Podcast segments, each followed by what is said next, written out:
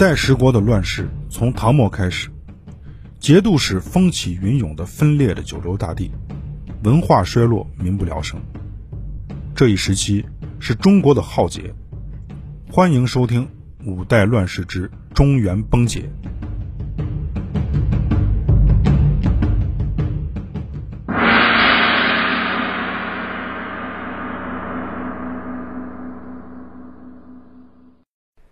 各位听友，大家好，我是陈志远。在上一回，我们讲到了郭威被逼反了，在邺都起兵，先是到了澶州，澶州的守将王殷投靠了郭威。我们这一回再说后汉这边，刘承佑先是派了一名宦官，名字叫做龙托，派他呢去侦查一下郭威的动向。结果一出门啊，一个不小心他就被郭威给抓住了。郭威并且啊没有杀他，刚好现在也没有个使节去跟刘承佑交涉，于是呢，郭威就写了一封信，还把这封信呢塞到了龙托的衣服领子里，然后呢就把他给放走了，让他回去报信去。这信里头呢是这样说的：我在前几天接到了皇帝的诏书。我就准备好了，伸长脖子啊，您就把我的头一砍。可是郭崇威他们啊不忍心下手，而且他们一致的认为，他是陛下周围的那些小人进献谗言造成的，所以大家都逼着我，让我带领着真心的为天下着想的这些忠臣义士，南下到汴梁城。我们呢就在宫门口听候审判。我是想死，但是呢我又不能死。我也控制不了我的手下，大家现在是群情激昂，估计再过几天呢，我就到皇宫了。陛下如果认为我真的有罪，那我绝对不会逃避处罚。但是如果是有人想陷害我，我也希望能把这些人都叫到军营里，让我们处理，让大家伙都满意，给大家一个交代。到时候啊，我怎么敢不安抚各路人马？我一定会退回到邺都的。这封信啊，写的是相当有水平，这意思就是，这都不是我的错啊，我也不是南下来夺取你的皇帝宝座的，我是被大家推着来的，我的目标呢，就是为了清除国家的害虫。大家看看啊，郭威这个理由找的是非常好。到了十一月十七号，郭威就已经到达河南的华州了，就是现在的华县啊，从华县到汴梁，那可谓是一马平川。距离也就两百里左右，这最大的障碍呢，就是要过那条黄河。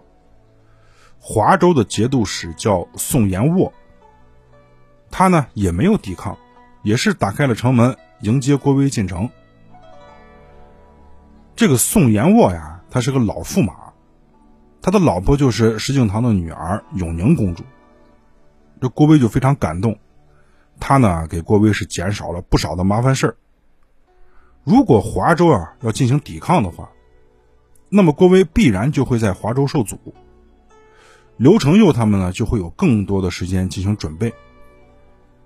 郭威现在的财力和人力，那跟后汉朝廷那是不能长久对抗的。等刘承佑缓过劲儿啊，那就麻烦了。所以郭威行军的速度啊也非常的快。那么这个宋延沃啊，现在就成了一个关键人物。但是史书上呢，寥寥几笔就给带过了。宋延沃人家是个真正的名门贵族，啊，他的母亲呢是后唐庄宗李存勖的女儿义宁公主。后来他的父亲在郑家叛乱的时候给死了，石敬瑭得了天下以后啊，对义宁公主他们一家还是非常优待的，还给宋延沃呢封了个官儿。刘知远在位的时候，让他的长子刘承训。去和宋延沃家结亲。大家注意啊，这是刘承训，那不是刘承佑。刘承训后来早早就死了。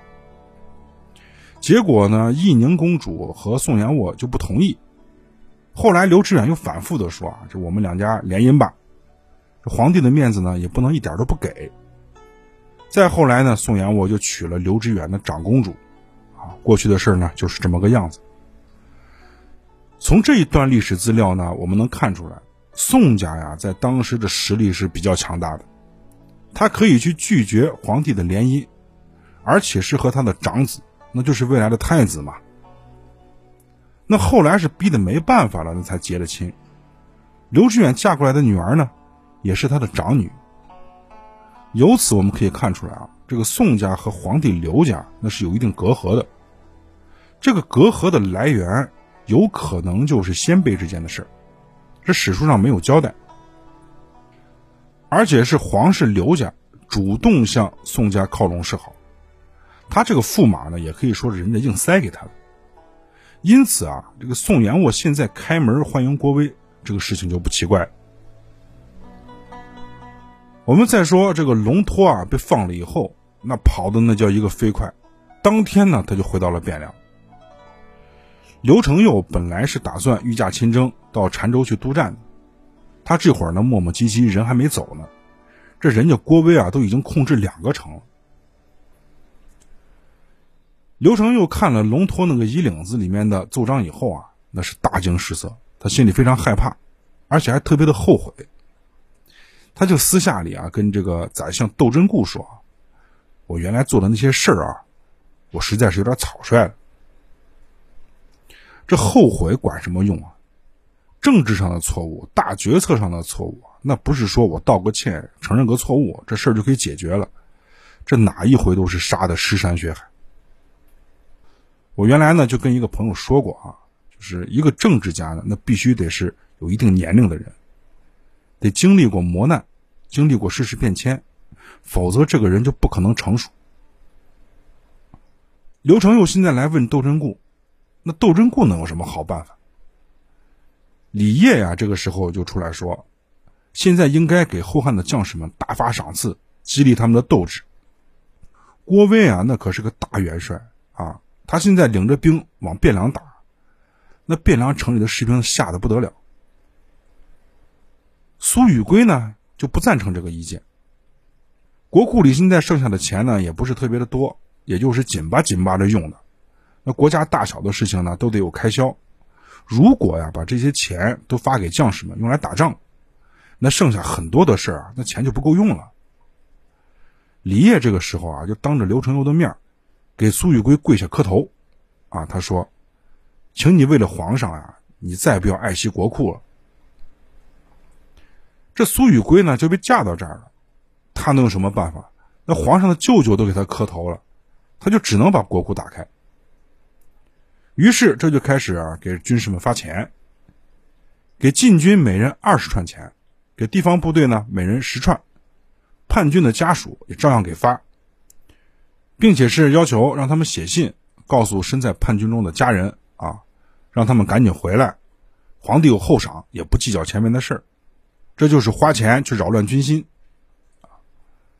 到了十一月十九号，郭威的主力呢就已经到达河南的封丘了，距离汴梁现在只有一百多里路，仅仅就是隔了一条黄河而已。汴梁现在啊，那跟炸了锅一样，民心惶恐。这很多的老百姓啊，都拉着儿女财物都出城而去了。从刘知远进汴梁啊，这到现在这才太平了几天，这战争的阴云呢，又笼罩在了汴梁城的上空。在皇宫里头呢，李太后也是大哭不止。他说：“原来李涛啊，就曾经建议让杨斌和郭威出京，当时就没有考虑周全，就没有听李涛的话。”现在你看看，酿下了恶果啊！这话啊，貌似是有理的，其实也没有什么道理。这个世界上的因果关系啊，那太复杂了，没有人可以把这些东西算的是非常周全。当时如果是把杨斌和郭威放出京了，他们心怀怨恨，谁知道现在是个什么样的结果？历史上啊，那就没有“假如”这种说法。我们讲了这么多东西啊。很多历史的重大事件都是由一些貌似偶然的细节去触发的。谁能把这些细节算出来？我们要在历史中学习到的是一些大概率的东西，比如啊，一个宅心仁厚的人，一般的情况下结果都不会太坏；一个能处处为老百姓着想的人呢，名留青史的几率就非常大。好了，我们再回到正题。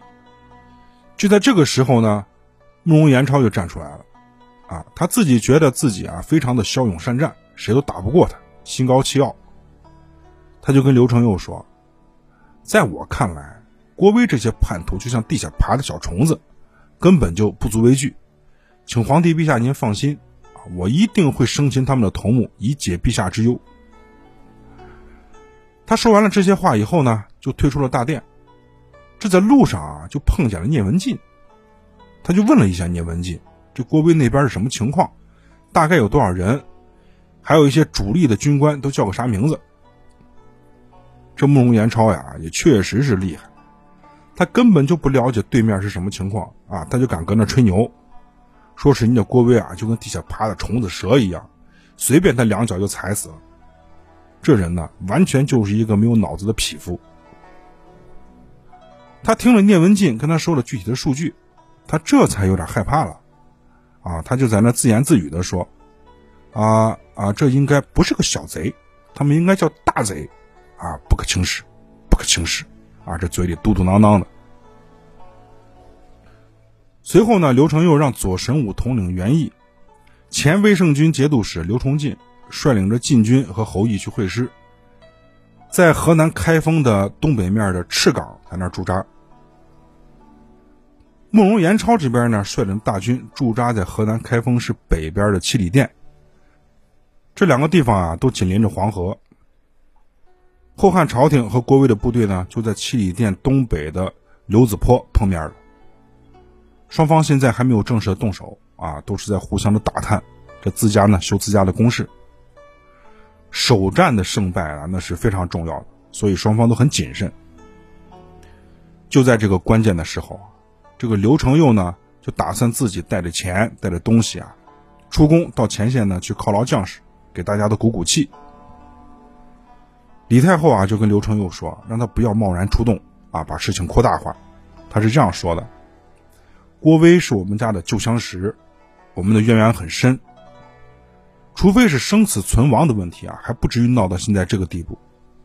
因为郭威啊和刘知远的感情是非常好的。你现在呢，只要是按兵不动，那咱们就严守城池，他一时半会儿啊也不好进攻。然后啊，再好好的去写一份诏书啊，就去劝劝他，跟他解释解释。下来呢，我们再观察一下他的动静，看看他有什么意向。如果他是愿意和解，态度比较恭顺。那么呢，我们就可以和解，不用动刀兵，大家还都维持着君臣的形象，也不至于办得太难看。现在最重要的是啊，千万不要轻易出兵。李太后现在的这个主意可能是目前最好的办法了，这才像是一个政治家的作为，先通过外交手段谈判。那打仗啊，肯定是要有一个结果的，对不对？那我们结果呢，可以谈嘛。但是刘承佑根本就不听太后的话，一定要出城去彰显一下他的帝王英姿。当时的护驾阵容呢也是十分强大的，啊，不能说强大，应该是看起来很强大啊，很好看。李太后啊也是没啥办法，他这个皇帝儿子现在是完全不听话。李太后就派了使节去找到了聂文进啊，就跟他千叮咛万嘱咐说。一定要小心啊！皇帝是万万不能出事儿。这个聂文进呢，满口答应。他信心很强大啊，那拍了拍胸脯就说：“太后您放心，只要是有我在，啊，哪怕他就是一百个郭威，我照样活捉他。”到了十一月二十号的晚上，这两军呢还在僵持，这没有爆发战争。刘承佑呢就出去溜达了一圈，觉得好像啊也没有什么大不了的。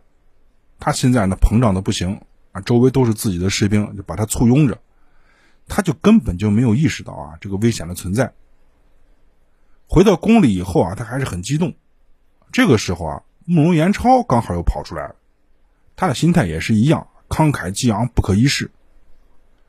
他跟刘承佑说啊：“陛下如果明天还在宫里，那就不妨再次出城。我明天就准备出城迎战。”陛下，您就睁大着眼睛看着啊，看看我是如何大败这群盗贼的。那说完就哈哈大笑啊，紧跟着又说：“其实根本就不用我出马，只要我是大喊一声，他们必然吓得是肝胆俱裂，就我这一声吼啊，就能让他们回老家去。慕容延超这个牛啊，已经吹上天了。刘成又傻呵呵的，这眼里也冒着小星星，啊，就觉得他这个皇叔啊，那就是个不死战神啊，那心里高兴的是不得了。俗话说啊，骄兵必败，啊，就像这种狂妄到失去理智的主将，怎么可能带领着士兵去打一场胜仗？第二天的战况将会如何？慕容延超会不会为他的骄狂买单？后汉的命运将何去何从？我们下一回再给大家解说。